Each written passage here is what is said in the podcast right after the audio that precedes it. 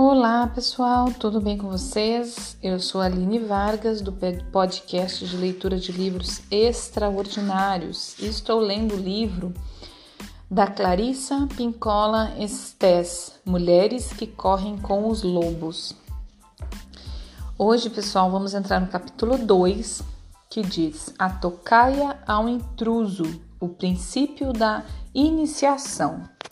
Vamos lá? Uma boa leitura e uma boa escuta para nós. Começa já com a história: o Barba Azul. No único ser humano existem muitos outros seres, todos com seus próprios valores, motivos e projetos. Algumas tecnologias psicológicas sugerem que prendamos esses seres, que os numeremos, que os classifiquemos que os forcemos a aceitar o comando até que nos acompanhe como escravos vencidos. Agir assim equivale, no entanto, a impedir a dança das luzes selváticas nos olhos de uma mulher, a proibir os relâmpagos e re reprimir toda emissão de centelhas, em vez de deturpar sua beleza natural, nossa tarefa consiste em criar para todos esses seres uma paisagem selvagem na qual os artistas entre eles possam criar, os amantes amar, os curandeiros curar. Mas o que devemos fazer com esses seres interiores que são completamente loucos e com aqueles que destroem sem pensar? Mesmo a esses deve ser atribuído um lugar, muito embora seja um lugar que os possa conter. Uma entidade em especial, o fugitivo mais traiçoeiro e mais poderoso da psique, exige nossa conscientização e contenção imediatas. E esse é o predador natural. Embora a causa de grande parte do sofrimento humano possa ser atribuída a uma criação negligente, existe também dentro da psique um aspecto contra naturam contra a natura inato, uma força voltada contra a natureza. O aspecto contra a natura opõe-se ao que for positivo. Ele é contra o desenvolvimento, contra a harmonia e contra o que for selvagem. Trata-se de uma antagonista debochando e, assass e assass Trata-se de um antagonista debochado, desculpa, e assassino que nasce dentro de nós e, mesmo com a criação parental mais cuidadosa, sua única função é a de tentar transformar todas as, as encruzilhadas em sua rua sem saída. Em ruas sem saídas. Não é sua, é em ruas sem saída.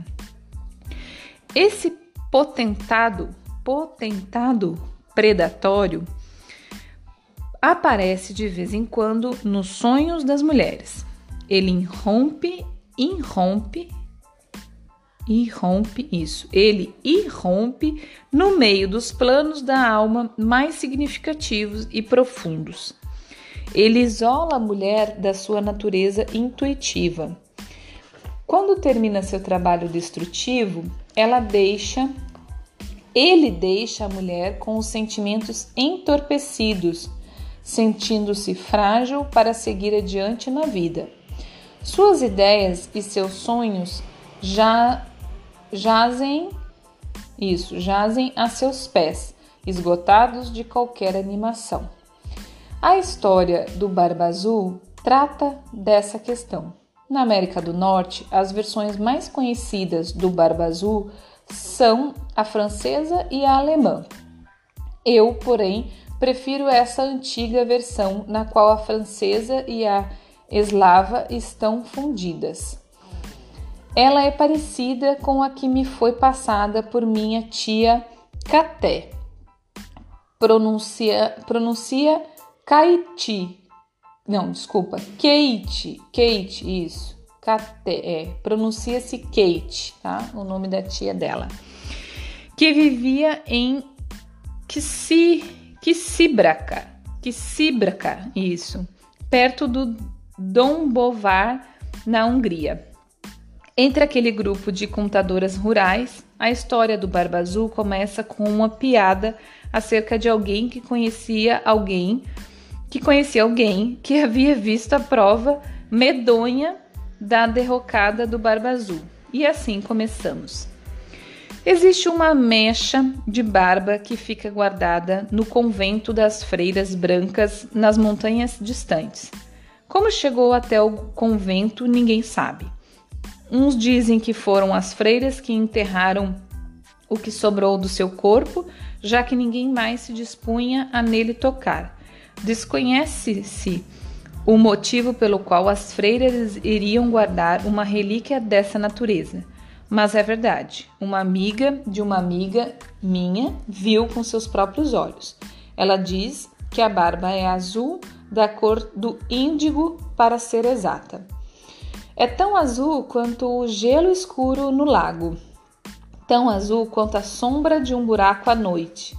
Essa barba pertenceu um dia a alguém de quem se dizia ser um mágico fracassado, um homem gigantesco com uma, que uma queda pelas mulheres, um homem conhecido pelo nome de Barba Azul.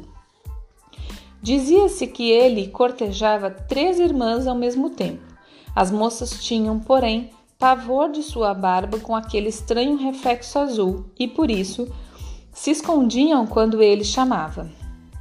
Num esforço para convencê-las da sua cordialidade, ele as convidou para um passeio na floresta. Chegou conduzindo cavalos enfeitados com sinos e fitas cor de carmim. Acordou as irmãs e a mãe nos acomodou, desculpa, acomodou as irmãs e a mãe nos cavalos e partiram a meio galope floresta dentro. Lá passaram um dia maravilhoso cavalgando e seus cães corriam ao seu lado e à sua frente. Mais tarde, pararam debaixo de uma árvore gigantesca e o Barba Azul as regalou com histórias e lhes serviu guloseimas. Bem, talvez esse Barba Azul não seja um homem tão mau assim, começaram a pensar as irmãs. Voltaram para casa tagarelando sobre como o dia havia sido interessante e como haviam se divertido. Mesmo assim, as suspeitas e temores das duas irmãs mais velhas voltaram e elas juraram que não veriam o Barba Azul de novo. A irmã mais nova, no entanto, achou que de um homem podia ser tão se um homem podia ser tão encantador, talvez ele não fosse tão mau. Quanto mais ela falava consigo mesma, menos assustador ele lhe parecia, e sua barba também parecia ser menos azul.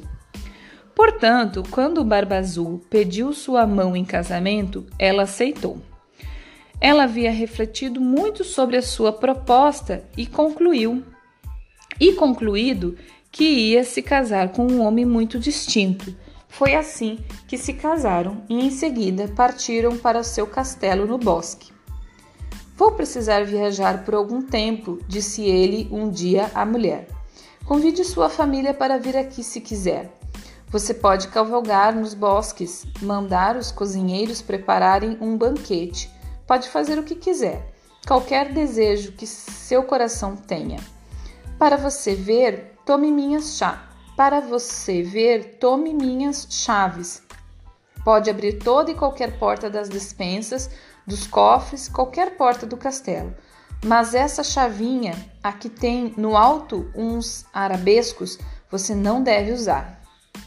Está bem, vou fazer o que você pediu. Parece que está tudo certo. Portanto, pode ir, meu querido. Não se preocupe e volte logo.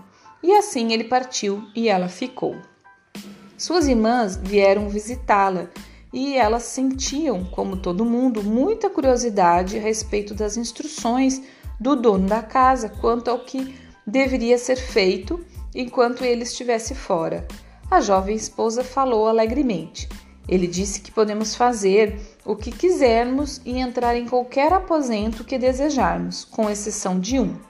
Só que eu não sei qual é este aposento. Só tenho uma chave e não sei que porta ela abre. As irmãs resolveram fazer um jogo para ver que chave seria, serviria em que porta. O castelo tinha três andares, com 100 portas em cada andar. Em cada ala, desculpa, em cada ala. E como havia muitas chaves no chaveiro, eles iam de porta em porta, divertindo-se imensamente ao abrir cada uma delas. Atrás de uma porta havia uma dispensa para mantimentos, atrás de outra, um depósito de dinheiro. Todos os tipos de bens estavam atrás das portas e tudo parecia maravilhoso o tempo todo. Afinal, depois de verem todas aquelas maravilhas, elas acabaram chegando ao porão e ao final do corredor há uma parede fechada. Ficaram intrigadas com a última chave, a que tinha o pequeno arabesco. Talvez essa chave não sirva para abrir nada. Enquanto diziam isso, ouviram um ruído estranho. Errs, errs. é o ruído. Deram uma espiada na esquina do corredor e, que surpresa, havia uma pequena porta que acabava de se fechar. Quando tentaram abri-la, ela estava trancada. Irmã, irmã, traga sua chave, gritou uma delas. Sem dúvida é essa a porta para aquela chavinha misteriosa. Sem pestanejar, uma das irmãs pôs a chave na fechadura e a girou. O trinco rangeu, a porta abriu-se, mas lá dentro estava tão escuro que nada se via. Irmã, irmã, traga uma vela, uma vela foi acesa e mantida no alto um pouco para dentro do aposento, e as três mulheres gritaram ao mesmo tempo, porque no quarto havia uma enorme poça de sangue. Ossos humanos enegrecidos estavam jogados por toda parte e crânio está, crânios estavam empilhados nos cantos como pirâmides de maçãs. Elas fecharam a porta com violência, arrancaram a chave da fechadura e se apoiaram umas nas outras, arquejantes, com o peito ar arfando. Meu Deus, meu Deus! A esposa, a esposa olhou para a chave e viu que ela estava manchada de sangue.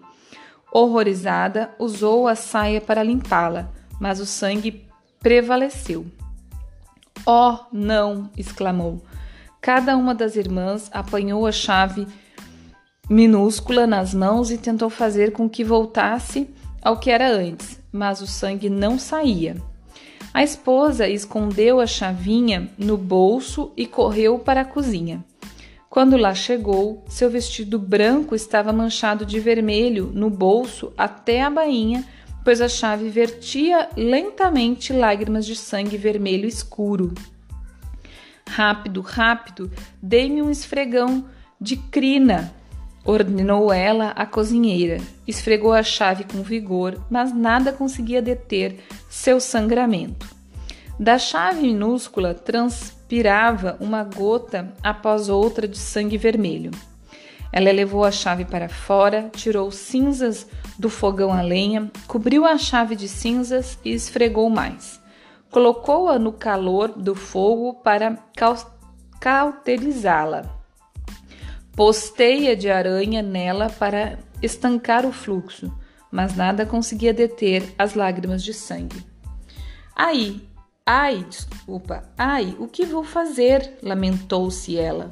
Já sei, vou guardar a chave. Vou colocá-la no guarda-roupa e fechar a porta. Isso é um pesadelo, tudo vai dar certo. E foi o que fez. O marido chegou de volta exatamente na manhã do dia seguinte e entrou no castelo já procurando pela esposa. Então, como foram as coisas enquanto eu estive fora? Tudo correto, tudo correu bem, senhor. Como estão minhas dispensas? Trovejou o marido. Muito bem, senhor. E como estão meus depósitos de dinheiro? Rosnou ele. Os depósitos de dinheiro também estão bem, senhor. Então tudo está certo, esposa? É, tudo está certo. Bem, su sussurrou ele. Então é melhor devolver minhas chaves. Com um relancear de olhos, ele percebeu a falta de uma chave. Onde está a menorzinha? Eu a perdi. É, eu a perdi. Estava passeando A cavalo, o chaveiro caiu e eu devo ter perdido uma chave. O que você fez com ela, mulher? Não, não me lembro. Não minta para mim. Diga-me o que fez com aquela chave.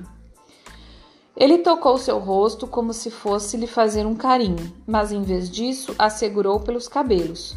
Sua traidora, rosnou, jogando-a ao chão. Você entrou naquele quarto, não entrou?